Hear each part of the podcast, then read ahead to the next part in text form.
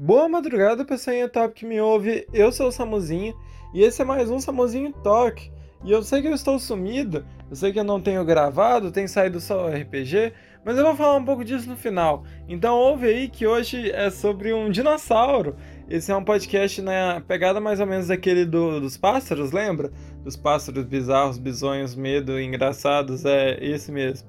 É naquela pegada de meio biologia, mesmo que eu não seja nada no, no mundo da biologia, não tenho nenhuma formação, apenas ensino médio, mas é, e nem ensino médio decente, né? É AD na, em alguma parte, mas não importa, vamos pro podcast sobre esse bicho, que é um quadrúpede, é um herbívoro e com 13 a 15 metros de comprimento.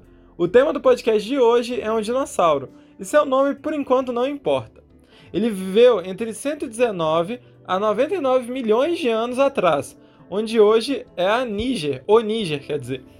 Seu longo pescoço era meio sem sentido. Talvez tenha uma explicação evolutiva, mas, como eu disse no começo, não sou formado em nada de biologia.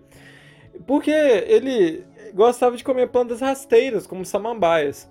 Ele tinha uma dentição muito estranha, que vocês podem ver aí na capa do podcast e ela servia, é claro, para cortar plantas em enormes quantidades, por isso esse formato estranho e muito horizontal.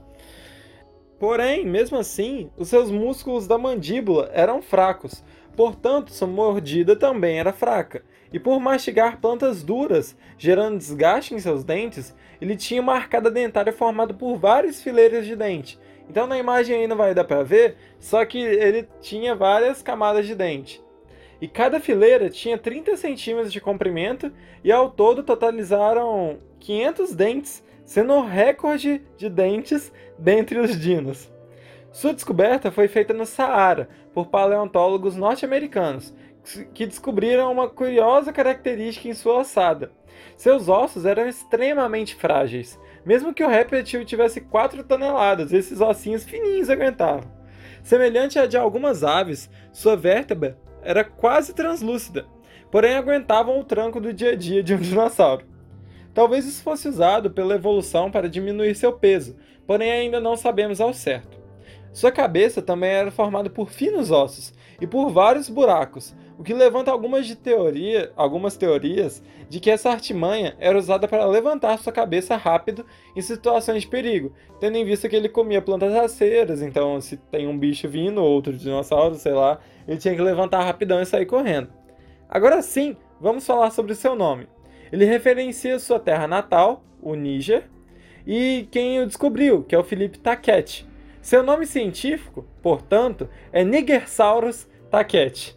E sim, eu fiz todo esse episódio por conta de seu nome, além de algumas peculiaridades que eu descobri quando eu fui pesquisar por conta do nome ser Nigersaurus.